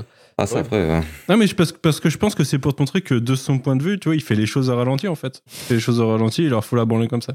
Moi, je l'ai vécu comme ça, hein, vraiment, de, en automatique. Il n'y a, y a pas- y a même pas besoin d'être rapide ou autre. Ah, moi, je l'ai vu euh, comme on savait Il pas. est counter, On quoi. savait pas comment filmer Jackie Chan, donc on, on s'est démerdé comme on a pu. Euh, Marvin, à toi, pour finir un petit peu sur, sur Karate Kid avant qu'on passe au courrier des Durandos. Ben écoute, euh, au risque de vous surprendre, ouais, c'était pas mal. Euh, Allez russe. on est d'accord avec Mervyn en plus. je Mais non, mais c'est parce qu'il est fan number one de Jackie Chan. Ah, voilà, tout. je sais que je sais que vous allez me prendre. Fanzouz, fanzouz, je t'écoute pas. Je sais que vous allez me prendre pour un gros fanzouz. Euh, effectivement, voilà, il faut, il faut, faut le dire tout de suite. C'est un des acteurs les, plus importants au monde pour moi. Donc, euh, donc forcément, tu, tu me le mets dans un film. Souvent, je, j'ai peut-être, euh, j'ai peut-être un seuil de tolérance un peu plus élevé que. J'ai hâte qu'on parle de Rush Hour. Hein. Euh, Vivement un caméo dans Shang-Chi. Bien sûr, bien sûr. Mais euh, non, un petit fait- caméo dans Shang-Chi, histoire que, Oh que tu non, sois sur le film. Oh non. En fait, il est dans une période bizarre au moment, au moment où, il, où il va tourner euh, Karate Kid. Il est, il est à ce moment où il se remet en question parce qu'il y a un complexe qu'il a eu toute sa vie, c'est de pas être considéré comme un vrai acteur. En fait, alors que pourtant c'est un acteur de, de formation, vraiment. Il a une vraie formation d'acteur, euh, entre autres quoi. Et donc euh, c'est vrai que Jackie Chan, parfois pour le grand public, peut-être qui s'intéresse un peu moins au, au cinéma d'arts martiaux, c'est le Pierre Richard, si tu veux, de, de l'action quoi. Tu vois, le mec il, il fait des grimaces pas possibles, il tombe, il se casse la gueule, il est toujours en sous-nombre. Et poète, poète. Et poète poète, voilà. Donc il y a toute cette période où en fait il essaye d'être autre chose que le l'asiatique d'Hollywood, en fait. Hein.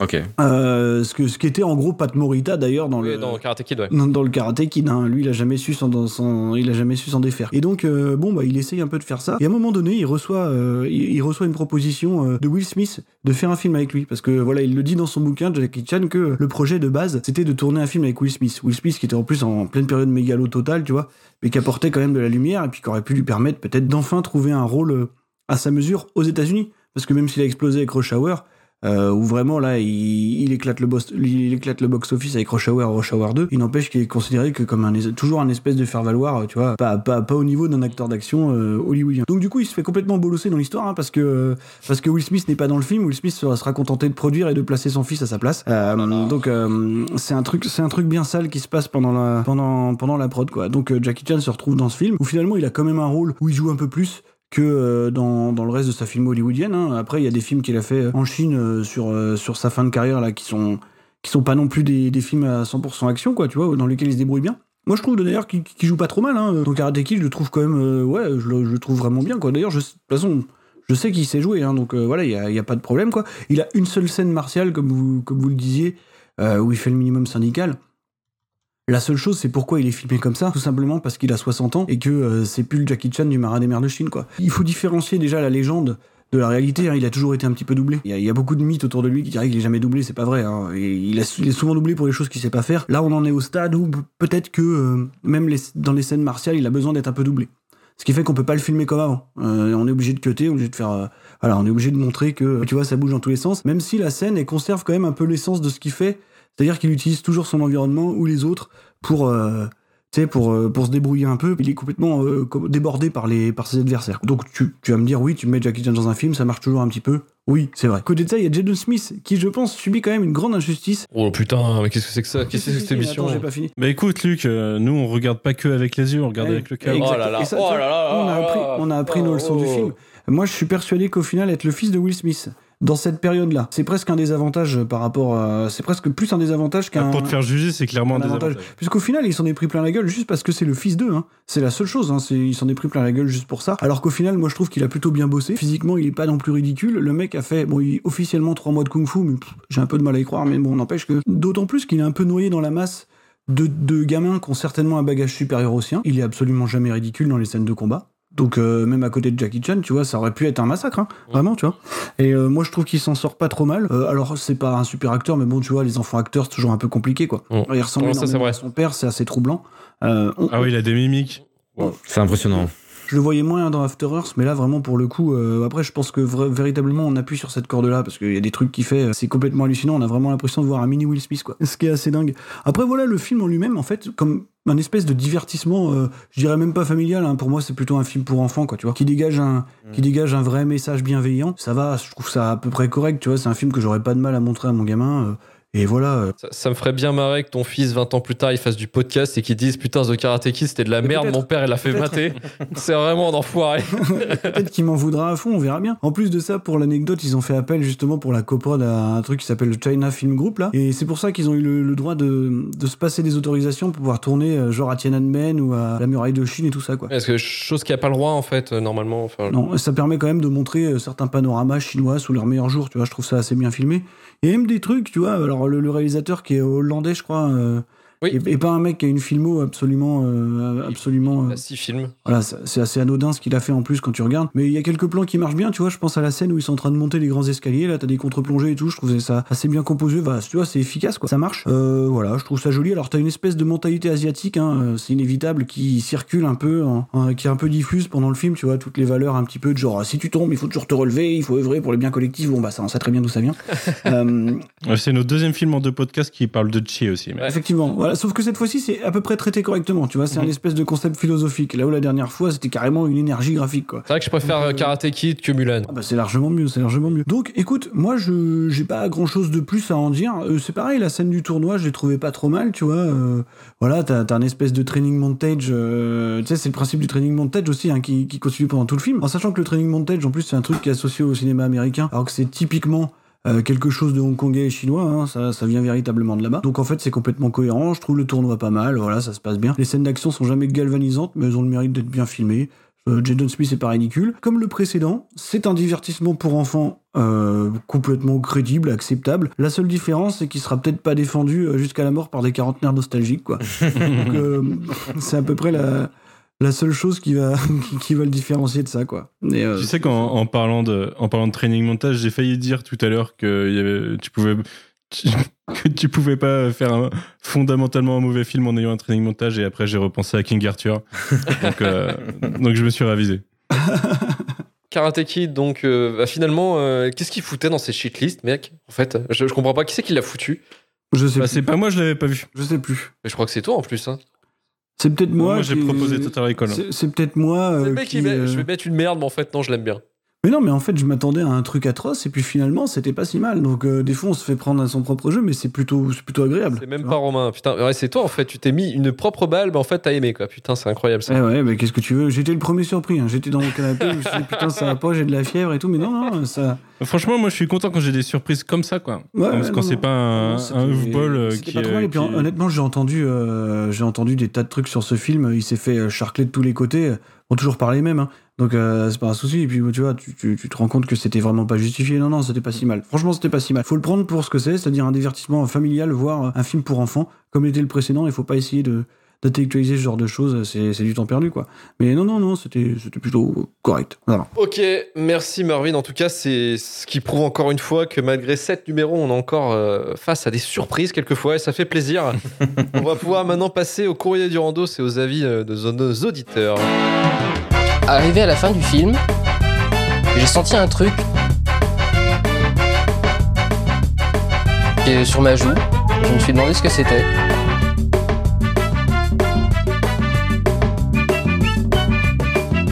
Et je me suis rendu compte que j'étais en train de pleurer d'admiration devant Lucie. Je vais te fumer. Alors j'ai pris les, les avis sur Twitter, j'en- ai eu pas mal et sur Instagram aussi. Je vais commencer avec Anthony de Giga Music qui m'a fait rire direct. En une réponse, il fait Star Wars 7. Déjà, j'ai trouvé ça malin. Alors que c'est pas du tout un remake. Ah ouais. Vraiment non, pas non. pour le coup. Ah là là là. Non, mais bon, il a, il a- il a quand même raison. Le troll facile. Ouais, ouais. Mais c'est- Anthony, c'est un malin, c'est un petit malin. Rico nous dit Psycho de Gus Van Ouais. Moi, je trouve ça, je trouve ça un peu violent quand même. hein. Ouais, plus inutile que mauvais en fait. C'est une citation. Ouais, ouais, ouais. euh, c'est un truc, c'est un espèce de projet artistique. Ouais, c'est ce que euh, j'allais dire. C'est avait un but. un quoi. exercice quoi. C'était euh, genre fait le même film avec les moyens qu'Hitchcock n'avait pas. Bon bah voilà, c'est- c'est c'est une démarche certainement critiquable, mais je trouve pas ça i- indigent non plus. Monsieur Cinéphilus nous dit sur Twitter Hellboy 2018. Normalement avec un nom comme ça, on les cite pas. hein. Ah, mais moi, moi, je suis désolé, moi je suis, je suis un mec, moi je suis capable de tout, d'accord, ok Aucune limite. Je plaisante, hein, bien sûr. Comment c'est possible d'avoir pondu une diarrhée pareille alors qu'il est suffisait simplement de faire un, troisième film et de le confier à Del Toro, moche, grossier, vulgaire, mal écrit et sans intérêt? Est-ce que vous l'avez vu Hellboy 2018 Ah oui, Hellboy. Non, je, non, je l'ai pas ouais, maté. ouais, moi je l'ai vu. Ouais, c'est c'est c'est pas bien. ouais. Au moment où j'aurais pu le mater, j'ai vraiment eu que des avis convergents vers le fait que c'était horriblement de la merde. Ouais, c'est c'est pas bien du tout. des fois, tu te dis, pas besoin de vérifier. C'est un des rares films, c'est un des rares films que j'ai téléchargé à sa sortie et que j'ai regardé en accéléré. Eh ben, bravo. Voilà, j'ai peur de rien. On a, que, Pour la on a que science. des sauveurs des salles ce soir. hein, C'est bien. hein. Nous allons sauver les salles. D'ailleurs, en parlant de salles, euh, les salles rouvrent mercredi et vous allez voir quel film d'ailleurs euh, dès la réouverture des salles. Moi, le premier film que je vois, c'est euh, c'est Adieu les cons. Je l'ai pas vu euh, quand il Ok, Marvin moi je pense que je vais aller voir le dernier voyage puisque le reste j'ai Avec. Jean-Jean. Hum, hum. Karim Euh, je crois qu'il y a un film Demon Slayer qui va sortir. Ouais, Oui, il, il sort, il sort mercredi. là, ouais. Je crois que ça va être ça. Et moi, ça va être Mandibule du coup, je l'ai pas vu. Ah ouais. Mandibule Quentin Dupieux. Voilà, c'était l'instant culture hein, pour essayer de justifier qu'on télécharge comme des gros sacs aussi.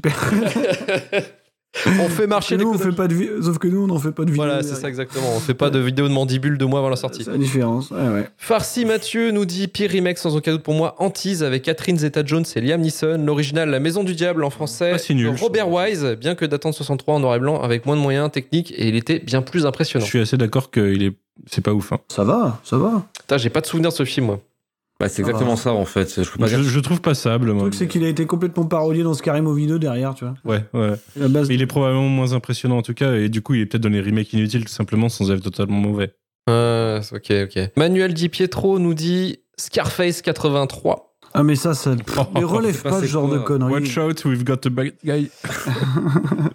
What, a, what an edgy boy. Il y en a, il y en a qui l'ont mis quand même hein, sur, euh, sur Twitter, sur Instagram, un Scarface. Ouais, vous êtes pas bien, les mecs. Je comprends pas. bien. La version originale, je, je crois que c'est 1930, il me semble, je sais plus. Ah, ouais, ouais. Do- Do- War Dogs. Do War Dogs. Je préfère largement le remake. hein. Moi, j'ai vu celui-là Bah, War ouais, Dogs, ouais, euh. Après, il est très bien, hein, celui de War Dogs. Ouais, mais, c'est mais absolument- je- mais de toute façon, c'est pas du tout le même film. Hein. T'appelles ça un remake et encore, t'es gentil, quoi. Ah, et en fait, ils ont, ils ont, bah oui, non, c'est c'est juste qu'ils ont repris le nom, quoi. En fait, ils sont pas Mm, fâchés. mm, Mais c'est vrai que, ouais, Scarface, ça me paraît un peu violent. Mais après, en, en termes d'exercice remake, effectivement, bah, il est nul parce qu'il a pas repris les éléments du film. Ouais, mais en, Mais en soi, film, on s'en- On s'en branle. ça, enfin, ouais. Effectivement, Le film, ouais. il est pas dégueu, quoi. Vraiment pas. Et sur Instagram, Emery Kuhn qui nous dit, je sais pas si ça rentre dans la case remake. D'ailleurs, je vous pose la question aussi. Mais Kong Skull Island. Oh non, c'est pas un remake. Bah, c'est pas un remake comme euh, Godzilla n'est pas un remake dans ce cas-là. Non, mais le remake, c'est King Kong de Peter Jackson, tu vois. Ouais, c'est vrai. Ouais, parce que mais, il mais en reprend, il plus, c'est rigolo. euh, c'est rigolo, Kong Skull Island. Je sais pas, moi j'ai l'impression que c'est. Ah non, Kong Skull Island, je trouve que c'est vraiment de la merde. non. Ah, moi, je C'est trouve ça vraiment- rigolo. C'est vraiment un jeu vidéo un peu raté quoi, sur, en, en film. quoi. Et puis ça me terrifie de savoir que c'est ce réalisateur qui est peut-être possiblement en train de faire le film de Metal Gear Solid. Moi je trouve ça un peu dingue. Ça, traumatise Ouais, beaucoup. mais Metal monde Gear de- Solid, à la base, c'est déjà du mauvais cinéma. Oui, non, oui, c'est vrai que c'est un mec qui a raté l'école du cinéma qui fait du jeu vidéo. hein. Est-ce qu'on peut se poser la question pour revenir sur Godzilla Est-ce que c'est pas le Godzilla de Emmerich qui aurait inspiré le design du Metal Gear Ray qui, apparaît à partir de Metal Gear Solid 2 Je sais, c'est ça, je crois. Euh, Ah ouais, ouais, je crois que c'est ça. d'accord. Toujours dans les bons coups. euh, Kojima toujours dans les bons coups, effectivement. Ouais. Danny Ledoc, euh, très énervé, hein, nous a envoyé euh, trois films d'un coup. The Amazing Spider-Man. Ouais, ouais, ouais, ouais, ouais. Je, ouais. je suis pas d'accord, le premier je l'aime bien moi. Mais... Ah, il est Ouais, naze. c'est pas- Mais je l'ai revu, il est naze. C'est c'est de la merde quand même. hein. Ouais. Pourquoi tout le monde chie dessus Je veux dire, c'est peut-être, il est peut-être inutile, mais je trouve pas ça si dégueulasse, quoi. On a vu plus vachement de C'est moche. C'est terriblement moche. Ah, c'est pas terrible. Ah, je, suis pas, je suis pas d'accord sur tout. Mais... Les 4 Fantastiques, euh, la version de, De, de de Josh Josh Trank. Trank. Ah, Mais ouais, est-ce mais qu'il y a un bon film 4 fantastique Ouais, déjà remake, de toute un- façon, un euh, remake, un truc déjà horrible, quoi. Donc, euh, Ah non, mais je trouve ça, je trouve ça Mais incroyable. c'est- c'est vrai film, que- faudra qu'on en parle parce qu'il est incroyable. Il est, il est magique. Et moi, ce que je trouve incroyable, c'est que quand, bah, quand, euh, quand, quand je l'ai vu au ciné, je bossais pour Comics Blog, donc déjà la prod, je maîtrisais le truc, quoi. Je savais le chaos que ça avait été. Et tu te retrouves dans le film pendant une heure, tu dis, ah, mais c'est c'est- c'est bien, quoi, c'est pas mal.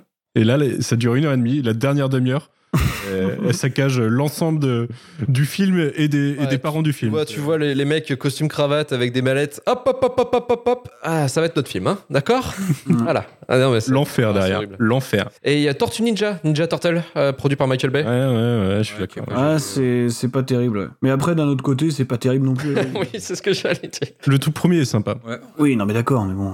C'est Karate Kid, c'est pareil, quoi. Ouais, ouais, mais après, c'est un comic book, les gars. J'ai un podcast sur les Tortues Ninja, j'en ai parlé du premier, j'ai parlé du deuxième. Dès le deuxième, c'est l'enfer. Non, mais entre nous, le pire remake, c'est Man of Steel. Eh oui, quand même. Joak nous dit le choc des titans avec Mouloud Achour. Bah non, du coup, non. Il non. y a eu pire. non, non, Mouloud en 3D, c'est bien.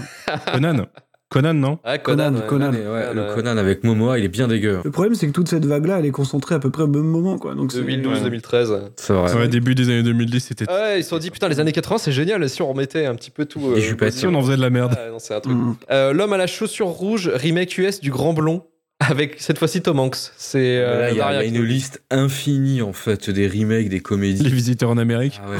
Le taxi en Amérique. Enfin, le taxi, ils ont pris. Ah oui, c'est euh, New York Taxi. Ouais. Ah là là là là là. Super, superbe. Un T'as réussi à faire pire enfin. que. T'as réussi à faire pire que Gérard Pires.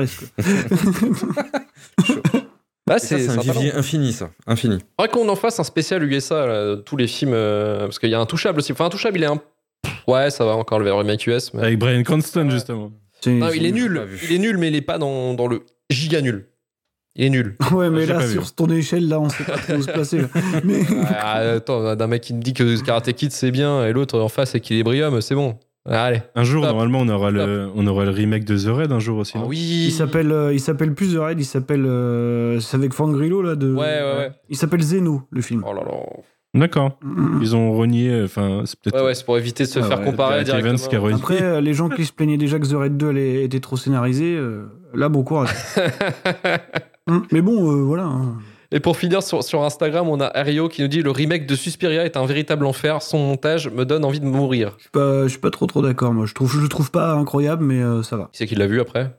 Ça, il y a que toi, je pense. Hein Je l'ai pas vu, moi. J'ai vu que l'original, l'original, je, je l'adore hein, de Dario Argento, mais euh, j'ai pas vu. Ouais, le- il est super, mais après, euh, Guadagnino, c'est un poseur, comme d'habitude, mais euh, moi, je trouve ça assez bien fait. Après, t'as toujours cette espèce de d'emphase sur la performance, euh, tu sais, de perdre le nom de l'actrice m'échappe. Euh, Dakota Euh, Johnson. Non, pas du tout. Euh, Ah, l'autre? Pas du tout, pas du Mais tout. non, mais Dakota Euh, Johnson, c'est le héroïne, mais l'autre, tu veux dire. L'actrice qui est dans les bons Juno, là, euh, je, ça, tu vois, j'ai. j'ai- Voilà. Ah bah, je vais te la retrouver. De quoi tu Non, parles? non, non, je vais la retrouver, c'est bon. L'actrice qui est dans quoi? L'actrice qui est dans les bons Juno, là, dans Okja, Euh, Tilda Okja, Swinton. euh, Tilda Swinton, voilà, bien sûr. Donc, a toute cette emphase autour de Tilda Swinton qui est dans la surperformance euh, permanente. Voilà, ok, Tilda Swinton. Donc, euh, voilà. Ça, c'était un petit peu lourd, mais euh, non, moi, je trouve le film pas mal.